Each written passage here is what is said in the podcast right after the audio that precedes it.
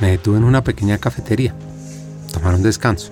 Mientras saboreaba mi taza de café, mi tinto, mis ojos notaron una joven barista que se movía con gracia, con destreza detrás del mostrador.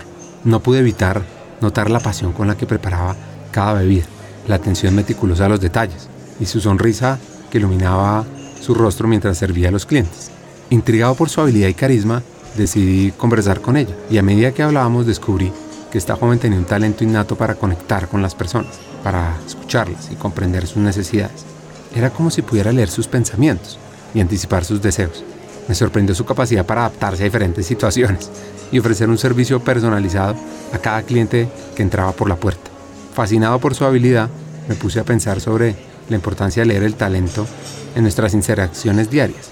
Me di cuenta que esta competencia no solo se limita a reconocer habilidades técnicas o conocimientos específicos, sino que implica ir más allá, metiéndonos en la esencia misma de las personas, porque al leer el talento podemos percibir la pasión, la curiosidad y el potencial de cada individuo, y así aprovecharlo al máximo. Pues esta experiencia me recordó cómo, hoy por hoy, leer al talento es fundamental, ya sea en el ámbito laboral, en nuestras relaciones personales o en la comunidad en general, porque al hacerlo no solo podemos asignar roles y responsabilidades de manera más efectiva, sino generar oportunidades de crecimiento, de desarrollo a quienes lo merecen. Leer el talento nos permite construir equipos diversos y dinámicos, en los que cada individuo se sienta valorado y motivado a dar lo mejor de sí. Pues este episodio es con un hacker que tiene esa habilidad, la de leer el talento, para ir más allá de las apariencias y descubrir las cualidades únicas que cada persona tiene para ofrecer. Vamos a explorar esta competencia y además cómo potencializarla en nuestro propio crecimiento personal y en la creación de equipos exitosos.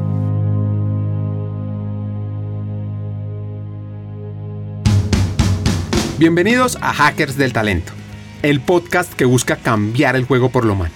Creemos en una América Latina más competitiva, inclusiva, equitativa, próspera, donde las personas sean el centro del mundo laboral. Nos motiva el talento como motor de cambio y por eso estamos aquí, para ser la fuente de inspiración, unión, colaboración, aprendizaje, debate y acción para la comunidad interesada en talento. A través de historias, reflexiones, conversaciones con CEOs, líderes de talento humano, pensadores y actores de cambio, te vamos a ofrecer hacks para evolucionar como persona, como líder y potenciar tu empresa. Te invitamos a sumergirte en conversaciones profundas, significativas, que te harán pensar, que te inspirarán y que te harán dar ganas de tomar acción para cambiar el juego por lo humano. Únete a nosotros en este viaje para hackear el talento y juntos aumentar la competitividad de América Latina por un futuro más justo y próspero.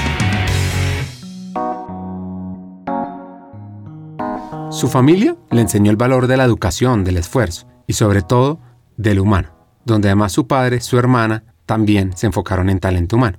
Y es que nuestro invitado de hoy, Gabriel Sander, mexicano, nos va a compartir muchos hacks de cómo potenciar talento humano al vivirlo casi que desde la cuna. Gracias. Y me gusta la pregunta porque nunca damos esos detalles. Mira, yo vengo de una familia que ha sido muy estable. Mis papás ya no están hoy con nosotros, pero yo te diría que crecí en una familia de clase media, en el buen sentido, digamos que si hubo algún tipo de problema, sobre todo financiero, muy probablemente mis papás hicieron todos para aislarnos de ellos, pero yo te diría que fue una familia que tuvo como principio el educar, ¿no? La verdad es que también de una manera multicultural, asegurar que fuéramos bilingües, pero yo te diría que fue una infancia muy normal y también, si quieres tú, en una época donde crecer y estar en la calle jugando también era común. Entonces yo te diría que iba muy curioso, yo iba a una escuela activa, yo no iba al modelo educativo tradicional en la primaria, era una escuela de metodología Freire, donde se escribía mucho, se hacía mucho texto libre, se hacían obras de teatro, muchas cosas creativas que creo que sí me, me fueron formando. Y bueno, ya después pasé al sistema tradicional, pero ya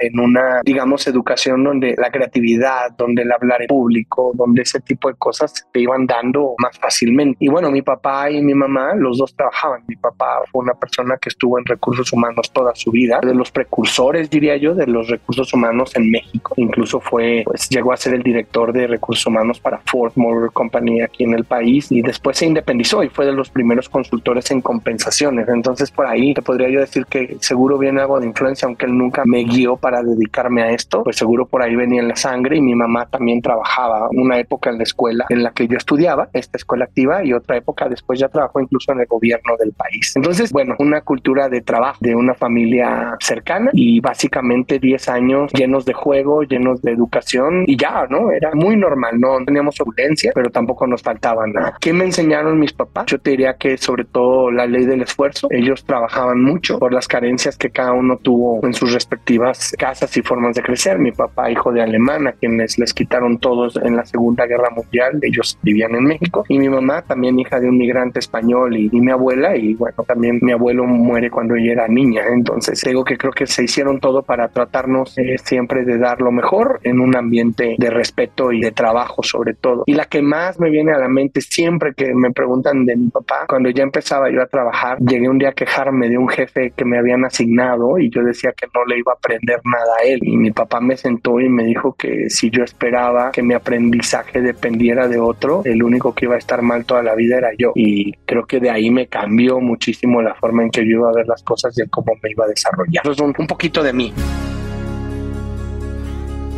¿Cómo fue ese impacto de su padre en él, en una carrera por lo humano?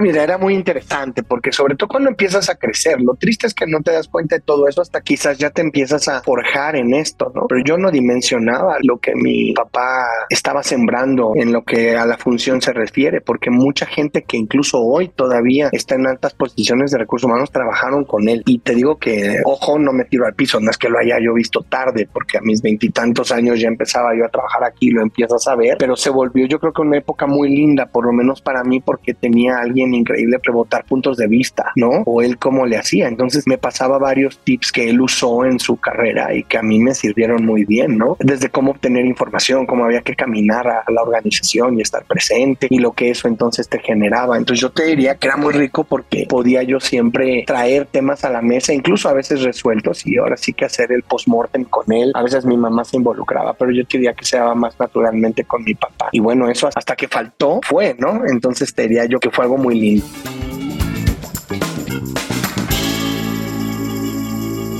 Le encantaba jugar al fútbol, fútbol americano, y su vida cambia. Vamos por la gloria, vamos, tú puedes, vamos, vamos, vamos por la gloria,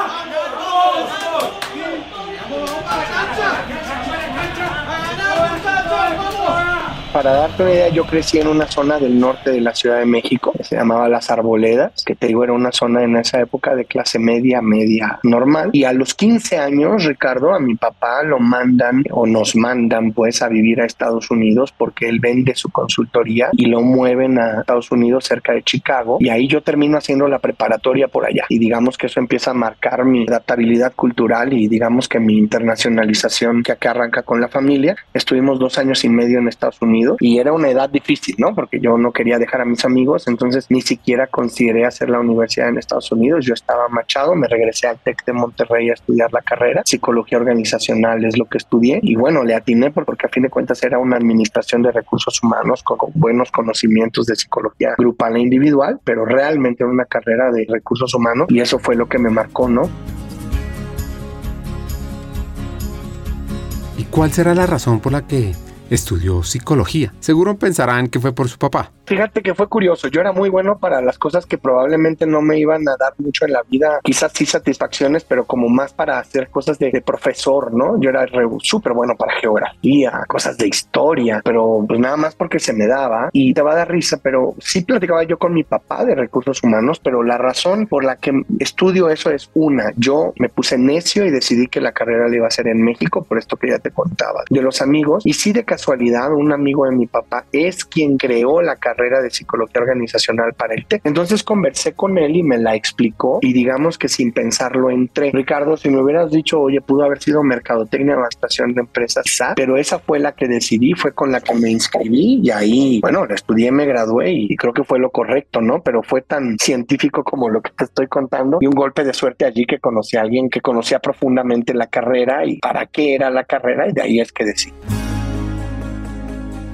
En la carrera eran 14 estudiantes, 11 mujeres, 3 hombres, y además se enfocó en temas de conexión con los alumnos. Su sueño, eso sí, era tener un puesto de CHRO tontamente yo ya entendía en ese entonces lo que mi papá hacía, pero nunca busqué eso. Entonces yo sí me veía, ¿cómo te diré? Yo me veía así en una multinacional y algún día siendo el de recursos humanos para México, ¿no? Digamos que si tú me dices así concretamente cuál podía ser mi sueño, yo te lo resumiría en eso, en trabajar en una empresa multinacional y llegar a ser la cabeza de recursos humanos para México. Ese era mi sueño y por azares del destino, en típicas ferias de reclutamiento, metí mi currículum a varias empresas, entre ellas a Unilever. Y en Unilever me llamaron para el programa de trainee y era la segunda vez en la historia que reclutaban gente para recursos humanos. Y entonces, pues digamos que si le ponías nombre entonces esa multinacional, mi sueño se convirtió en ser el vicepresidente de recursos humanos para Unilever en México. Y bueno, digamos que así es como arranqué mi carrera.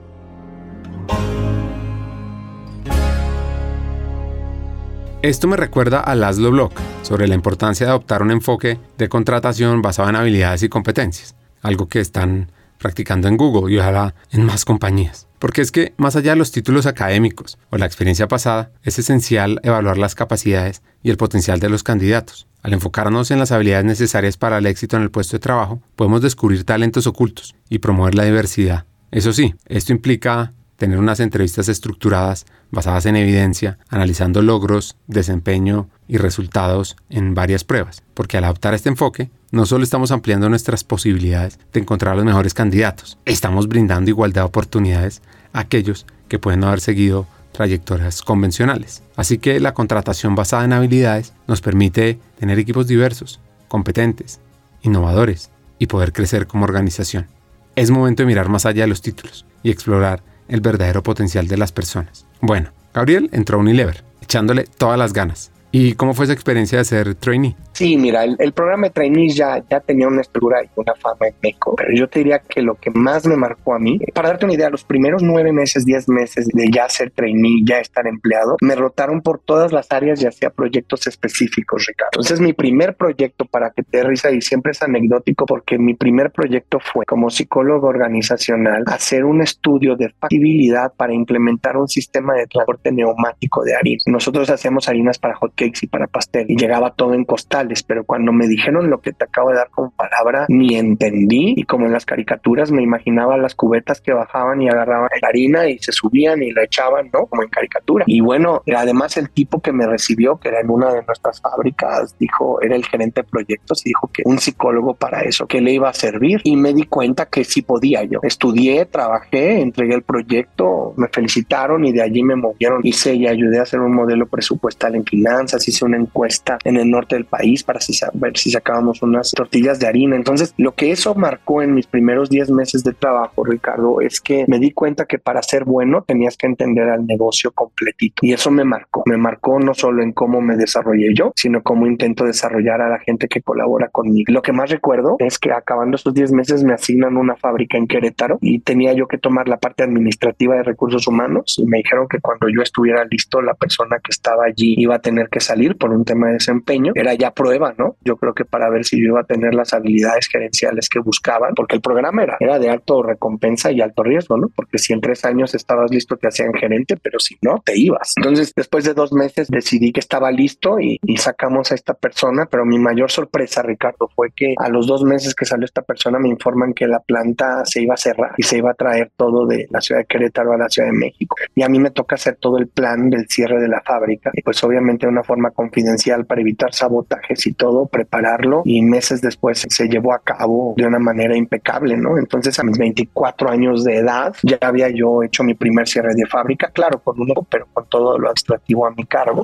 Y bueno, ahí te la vas creyendo, ¿no? Que vas a tener con qué y que puedes. Y ahí también se dio una circunstancia que acabando ese proyecto, si te ubico en tiempo, yo empecé en marzo del 93 para septiembre del 94, me dicen que me van a mandar seis meses a vivir a Canadá para aprender. Y me fui a Canadá y en vez de seis meses me quedé 14. Entonces ahí empieza mi carrera internacional, si quieres verlo así.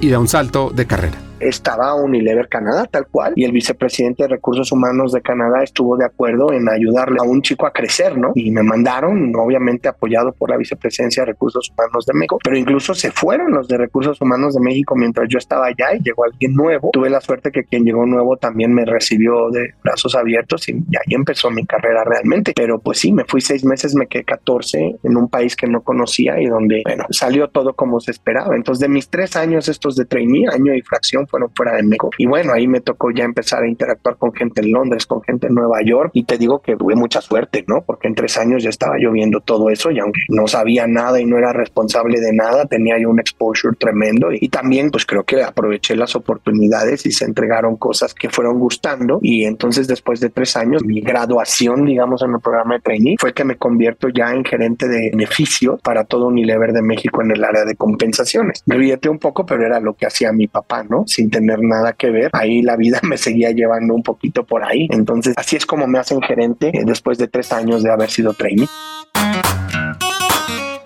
Liderar compensación en talento humano es un aprendizaje muy poderoso porque te permite entender los diferentes países en detalle y sobre todo los motivadores detrás de las personas. Atención a este término, pubertad profesional. Después de siete años y como te conté, me hicieron gerente allí y luego me tocó ser responsable de todo el reclutamiento corporativo, programa de trainees y gerentes los reclutaba yo y los 27 años le apuestan conmigo. Ahí tengo que reconocer en ese momento el vicepresidente de recursos era Aquiles Olvera y le apostó y me hizo director. Yo tenía 27 años, yo fui gerente dos años y cachito y este hombre me apuesta y me pone porque íbamos a hacer una adquisición que se dio en 97 o 98 y en el año 2000 me entró lo que yo le llamo Ricardo, pubertad profesional. Y yo sentía que estaba más listo de lo que realmente estaba para hacer grandes cosas. Me iba muy bien, pero me llamaron para irme a América Online. Y si te acuerdas, y a lo mejor tú estás más joven, pero era cuando por primera vez una empresa de Internet se unía con una empresa de contenidos como Time Warner. Y bueno, yo no le pude resistir a eso y me voy a, a Internet, ¿no? En el año 2000, donde la penetración de Internet en México era como de 3% nada más. ¿Y cómo fue esa experiencia con American Online? Y bueno, además dices, ¿y qué tal que me hago millonario? Y como puedes ver, no me hice millonario, pero aprendí muchísimo y sobre todo aprendí, Ricardo, que no era yo pez de un solo estanque, ¿no? Que me pude salir de Unilever y también tener éxito en América Online y llegué con México y a los tres años ya tenía yo toda América Latina, ojo, eran cinco países. Gran experiencia porque América Online tenía una parte técnica, digamos, lo que era tu conectividad para Internet, pero también desarrollábamos los contenidos de, de lo que América Online ofrecía, entonces tenía como una empresa de revista y de televisión, si quieres verlo así, y además un call center. Entonces fue impresionante. Yo llegué como con 40, la dejé en unos 600, muy lindo, pero ahí me habla Unilever después de tres años y medio y me ofrecen regresar porque iban a empezar el programa del HR Transformation, que era meter este sistema de Dave Ulrich, de Business Partner Centers of Expertise y Shared Services, y me ofrecen regresar para llevar yo el área de compensaciones para América Latina, porque la persona que me recluta se iba a retirar y regreso para irme a Brasil. Y la verdad es que regresé, porque además de que me fui muy bien de Unilever, dije transformar este monstruo va a ser interesante. Y ahí decido regresar después de tres años y medio, mucho más maduro por el cambio que hice, pero también con mucha más confianza en mí. Entonces regreso a Unilever para irme a Brasil. Y de ahí, pues, si lo quieres resumido, de los ocho años que seguí en Unilever, como seis y medio fueron en el extranjero, Brasil, Colombia, New Jersey y un pedacito nada más en México. Estuvo en Brasil unos meses Luego pasaba unos días en México, New Jersey y después a Bogotá. ¿Y cómo fue el reto en Estados Unidos? Mira, New Jersey fue muy curioso porque fue cuando Unilever decide hacer toda una región que era Américas. Por primera vez Latinoamérica y Norteamérica se unían. Y entonces a varios latinos que llegamos para allá, pues nos toca abrir camino y naturalmente Ricardo había resistencia y había gente que sentía que ellos querían la posición o que por ser norteamericanos quizás les tocaba a ellos pues agarrar todo América. ¿no? Y entonces me llevan ahí para el supply chain, para darte una idea, la posición eran 80 fábricas en todo el continente, pero eran un grupo que mitad de eran norteamericanos y la otra mitad eran latinos, sobre todo brasileños. Entonces, ese cross-cultural fit y esa ayuda que yo fui para los del norte, entender el sur y los del sur a los del norte, me posicionó súper bien. Entonces, yo te diría que dentro de mi función era divertido, había todo para hacer, era un monstruo el supply chain de Unilever en las Américas, pero para con algunos colegas en recursos humanos, pues no era muy feliz la cosa, ¿no? Entonces, yo te diría que profesionalmente hablando, fue el lugar donde quizás más desafiante fue el ambiente dentro de recursos humanos para, pero en todo lo demás fue espectacular, familiarmente. Y te digo, el consolidarme en ese supply chain con gente de todos lados, un grupo muy, muy grande. Para darte una idea, ya había un senior vice president de las posiciones Sototota, del cual me gané su confianza y fue muy lindo. Entonces, yo diría que la anécdota fue que aprendí un poco a estar en un lugar donde no forzosamente, si no era hostil el clima, tampoco era agradable y lo supe sobreponer y manejarlo por un lado y por el otro sacarle el mayor provecho a la experiencia profesional y personal. Y eso también fue muy gratificante, ¿no? Que fue lo que me ganó después moverme a Colombia para administrar nueve países, ¿no?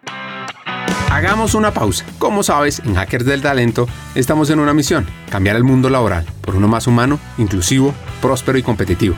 No lo podemos hacer solos, para nada. Necesitamos tu ayuda. Te invitamos a compartir este episodio con una persona, con alguien que quieras, con alguien que sientas que puede aprender, que puede evolucionar con los hacks que compartimos en este episodio, porque juntos vamos a inspirar a más talentos a sumarse a este movimiento de humanizar América Latina. Y si quieres unirte, si quieres profundizar y estar a la vanguardia, suscríbete al podcast, síguenos en LinkedIn para recibir noticias diarias, suscríbete en nuestra página hackersdeltalento.com al newsletter Cartas al Talento. Y no te pierdas la oportunidad de marcar la diferencia en este mundo laboral y así transformar la vida de millones de personas.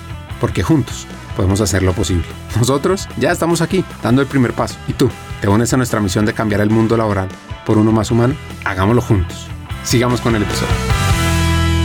Además, enfrentó otro tipo de retos. Sí, claro. Estados Unidos, para darte una idea, dentro de Unilever era casi independiente. Entonces era América Latina siempre era claramente, llámale así, subordinado, ¿no? Al headquarters de Londres y Holanda. Estados Unidos era un monstruito que casi se administraba solo. Entonces, digamos que allí venían ese tipo de retos, ¿no? Era una cultura muy distinta al otro Unilever que yo había conocido.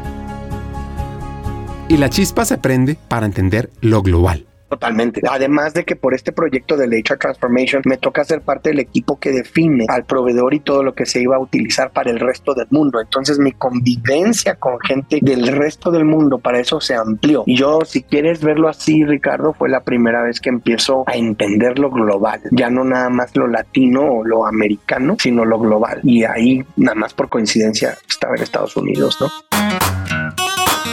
decide regresar a México para estar con su familia y se dio cuenta de algo importante. Mira, ¿sabes qué me di cuenta? Yo creo que ahí fue donde aprendí que las decisiones, o sea, tú, tú trabajas en Unilever o en cualquier organización, pero a fin de cuentas siempre hay un ser humano que lo representa y ese ser humano puede tomar la decisión de apoyarte y de hacer todo, como Aquiles cuando me hizo director, quizás sin yo tener la experiencia y sin merecérmelo completamente, o gente que decide no hacer nada, Ricardo. Y lo que aprendí es que Unilever era mucho más que un individuo, pero que también yo tenía que aprender a tener el balón de mi lado del campo siempre y que si los individuos que en ese momento administraban mi carrera en Unilever no se iban a mover, una, mi cariño por la empresa no iba a cambiar, pero dos, yo no iba a estar esperado y cruzando de brazos. De ahí esto que te contaba de papá cuando me dijo que si mi aprendizaje iba a depender de otros, pues el tonto era yo y lo mismo vi que era para el resto de decisiones de mi vida.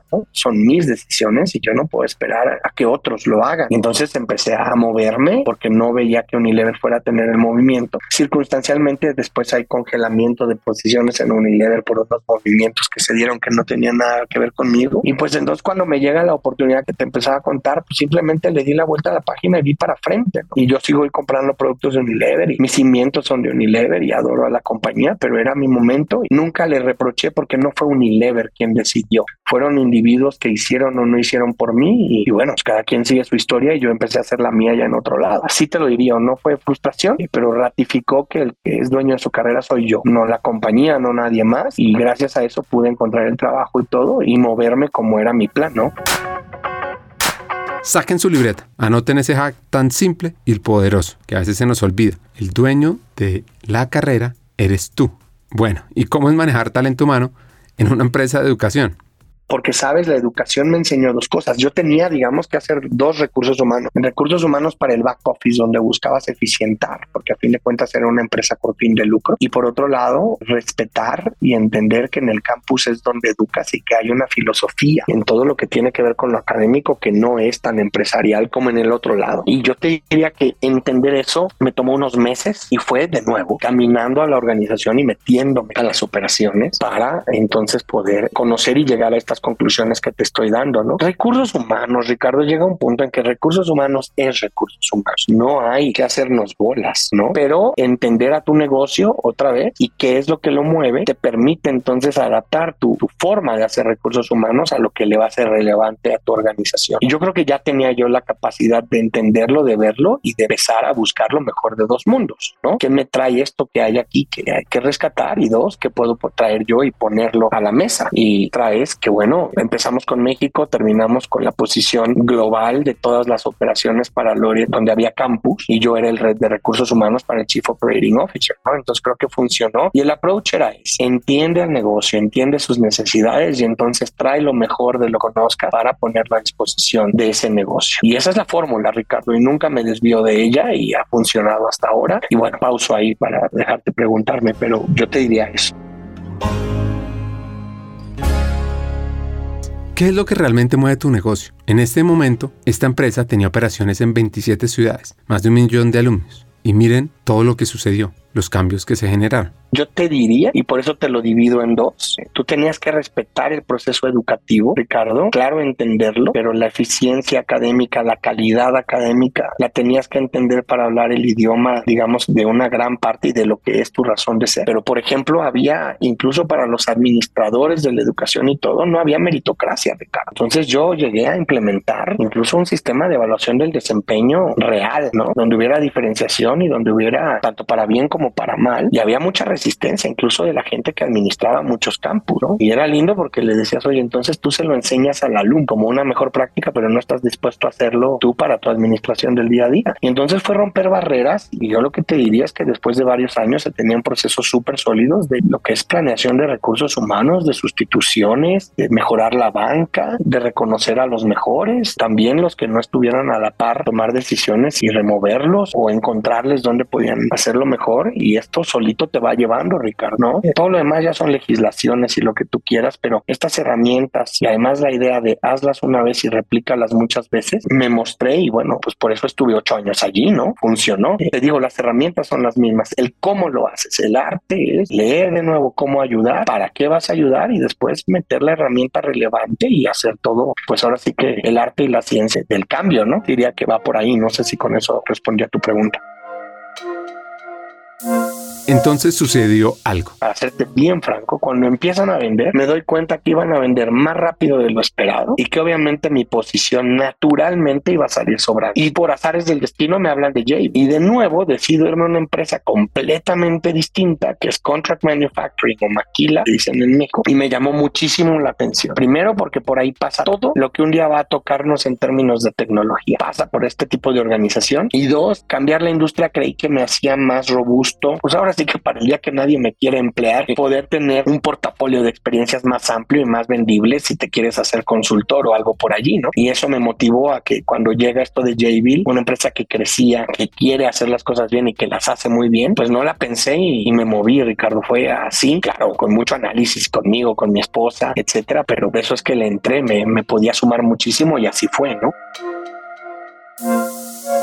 Gabriel fue enriqueciendo su kit de herramientas de liderazgo en otra área. Cuando estás en contract manufacturing, la parte de la innovación y todo a veces llega por el cliente y a veces también se une un poquito a tus áreas de, ingeniería, digamos que los que van a ayudar a que llegue tu producto. Más que aprenderte de innovación, Ricardo, aprendí de ejecución, porque Jabil era una empresa donde una vez que se comprometía con un cliente, la ejecución era sin descanso hasta lograr el resultado. Recluta, entrena, pon la línea, adapta, prueba, lanza y empieza a entregar el producto en tiempo y forma a tu cliente. Puede el producto ser solo una pieza o el ensamblado completo, ¿no? Y esa capacidad de ejecución, Ricardo, tanto para cuando estás creciendo como también me tocó, pues una línea se iba a cerrar y tienes que salir y si no tienes vacantes en otras áreas, también dispensar a la gente. Más aprendí que en volúmenes ridículamente grandes puedes hacer cosas también dignas y forward looking, ¿no? Entonces teníamos en, en JB y no por mí, ¿eh? ya existía, pero en JB tienes líneas en las cuales tienes agentes siliente trabajando y entonces entonces enseñabas a gente a hacer, a poder hablar con señas para poderse identificar. Y entonces todos estos temas de inclusión, de calidad de vida, todo lo que es el BNI se vivía de la misma forma y con la misma intensidad en nuestras fábricas. Y además en pandemia, ¿no? Donde la responsabilidad hacia esas vidas, hacia esa gente, para que pudiéramos mantener las fuentes de empleo y además la producción, porque mucho no, no paró, y hacerlo bien y dignamente. Bueno, como todos los que vivimos la pandemia, pero yo te diría que la intensidad aquí fue extremadamente distinta y conocí gente maravillosa, pero más que de innovación, yo te diría que mi mayor aprendizaje fue de lo que es el poder de la gran ejecución, Ricardo. Ojo a este hack. Sin los tres no hay decisión. Esto es una herramienta fundamental para tomar decisiones, para empoderar y avanza. Jabil tenía un modelo para toma de decisiones donde siempre tenía que ser tripartita. Tenía que estar involucrada la gente del negocio, es decir, llámale el área que está vendiendo o desarrollando el negocio, así como la parte que opera y el área financiera. Y esto tenía que funcionar porque sin los tres no había decisión, pero era súper saludable porque entonces no tomabas decisiones tontas donde financieramente podía parecer bueno, pero no era operativamente viable. Y esto se hacía con una velocidad, Ricardo, espectacular. Y aprendí que escalar los temas en Jabil no era para acusar a alguien como mucho latino lo vemos. A muchos nos dicen si te escalan con tu jefe, sientes que te están acusando. Y aquí era si tu jefe no te responde y tú necesitas la respuesta para darle el servicio al cliente, vete al siguiente nivel tan pronto puedas y él te lo va a resolver. Y si no, te vas hasta donde tengas que parar. Y esto para mí fue un gran aprendizaje. A veces dejas de ejecutar porque alguien arrastra el lápiz o porque alguien se está haciendo para tomar una decisión y aquí no se permitía. Y era por el bien tanto del cliente como de nosotros para no perder al cliente contra competidores. Y a partir de ahí sí se tenía ya una metodología de cómo integras clientes y todo muy marcada. Esta es una empresa muy de procesos. Y también aprendí ese, el poder de los procesos y lo, valiosos que son para una industria tan de rápido movimiento como este, ¿no? Porque igual el cliente que ya tenías y de repente se iba a ir a una nueva versión, pues te traían los prototipos, etcétera, y de repente vámonos, full production mode y vámonos para allá. Entonces, entrenar profundamente a la gente, etcétera, todo eso era parte de esa ejecución que te comento. Entonces, procesos, gente, toma de decisiones ágil y a partir de ahí, foco, foco, foco. ¿Y cómo iba todo en JB?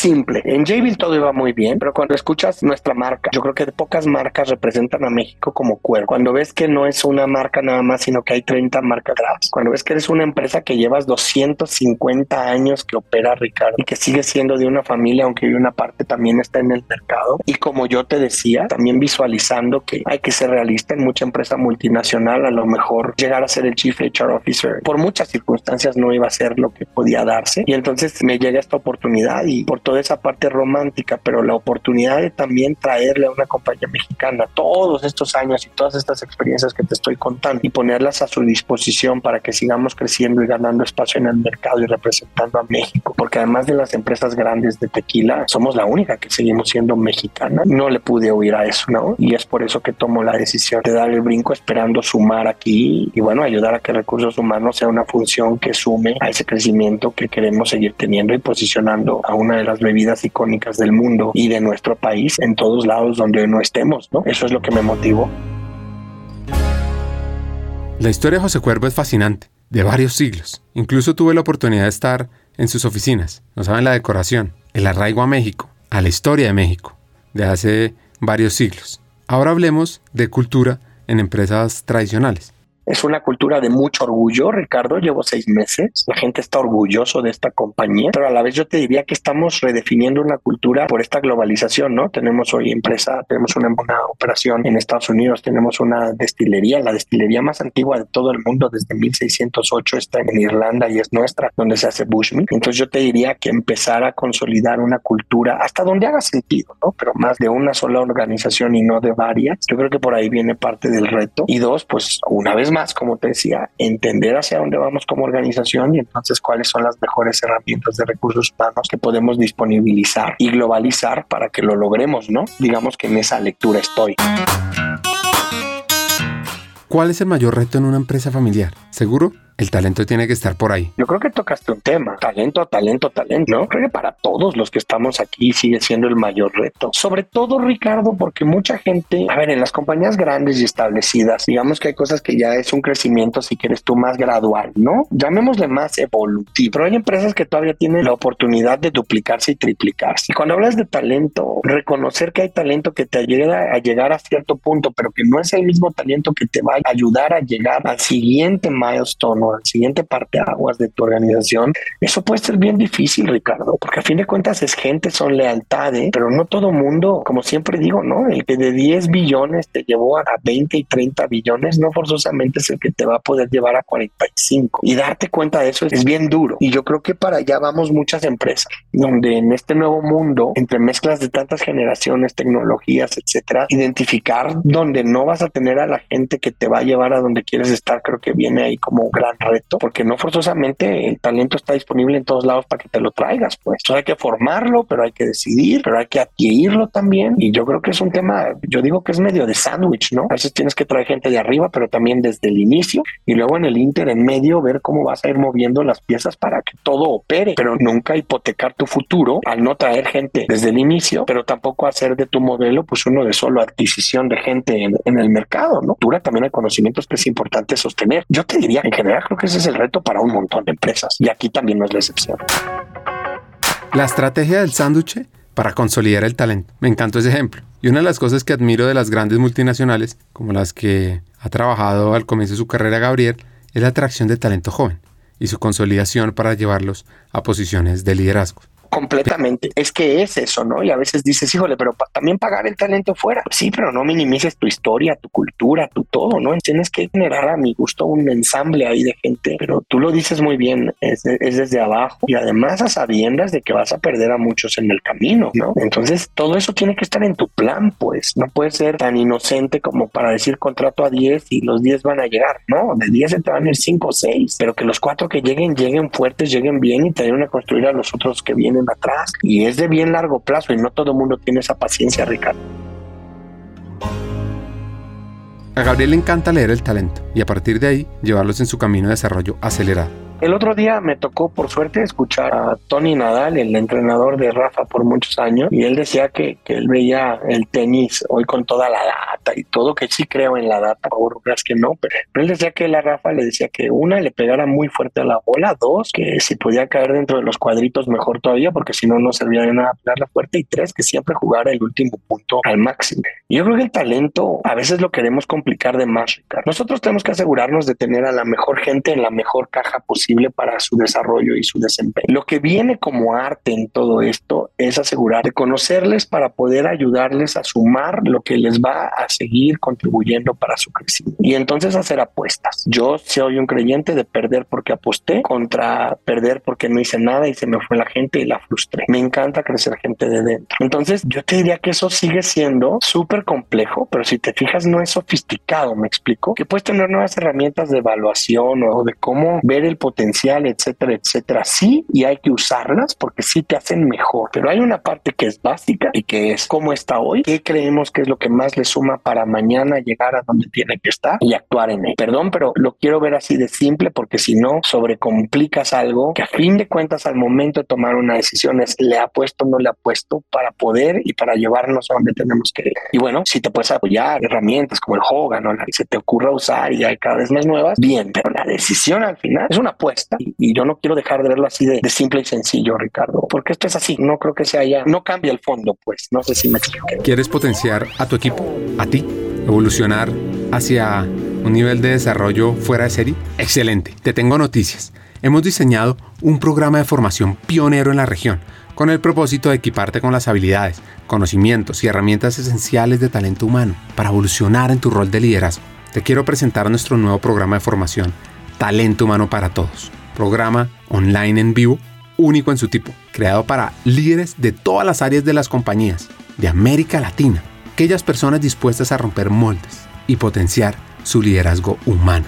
Ahora, seguro te preguntarás, ¿por qué talento humano para todos es la elección perfecta para mí? Pues mira, vienen cuatro razones. Uno, aprenderás de la mano de los hackers del talento, destacados vicepresidentes de talento humano que están liderando la transformación en sus organizaciones en América Latina quienes te compartirán las mejores herramientas para potenciarte a ti, a tu equipo y a tu compañía. 2. Te integrarás a una comunidad de estudiantes, de líderes visionarios, personas que como tú están decididas a marcar diferencias significativas en sus equipos, usando las mejores prácticas y herramientas de talento humano, porque es que talento humano no es un área, talento humano es de todos. 3. Nuestro contenido te va a dar una ventaja competitiva. Vas a aprender temas como la importancia estratégica de talento humano, cómo atraer y desarrollar el mejor talento, cómo crear modelos de compensación atractivos, sobre el poder de la cultura organizacional, change management, aspectos legales del mundo laboral, los desafíos del futuro del trabajo, la experiencia del empleado, el liderazgo transformador y también cómo gestionar la diversidad, la equidad y la inclusión. Y cuarto, por cierto, vivirás un aprendizaje interactivo, dinámico, con sesiones además de coaching entre pares, debates, desafíos y además podrás profundizar en tu aprendizaje al tener acceso a miles de contenidos asincrónicos para aprender a tu propio ritmo. Así que, ¿estás listo?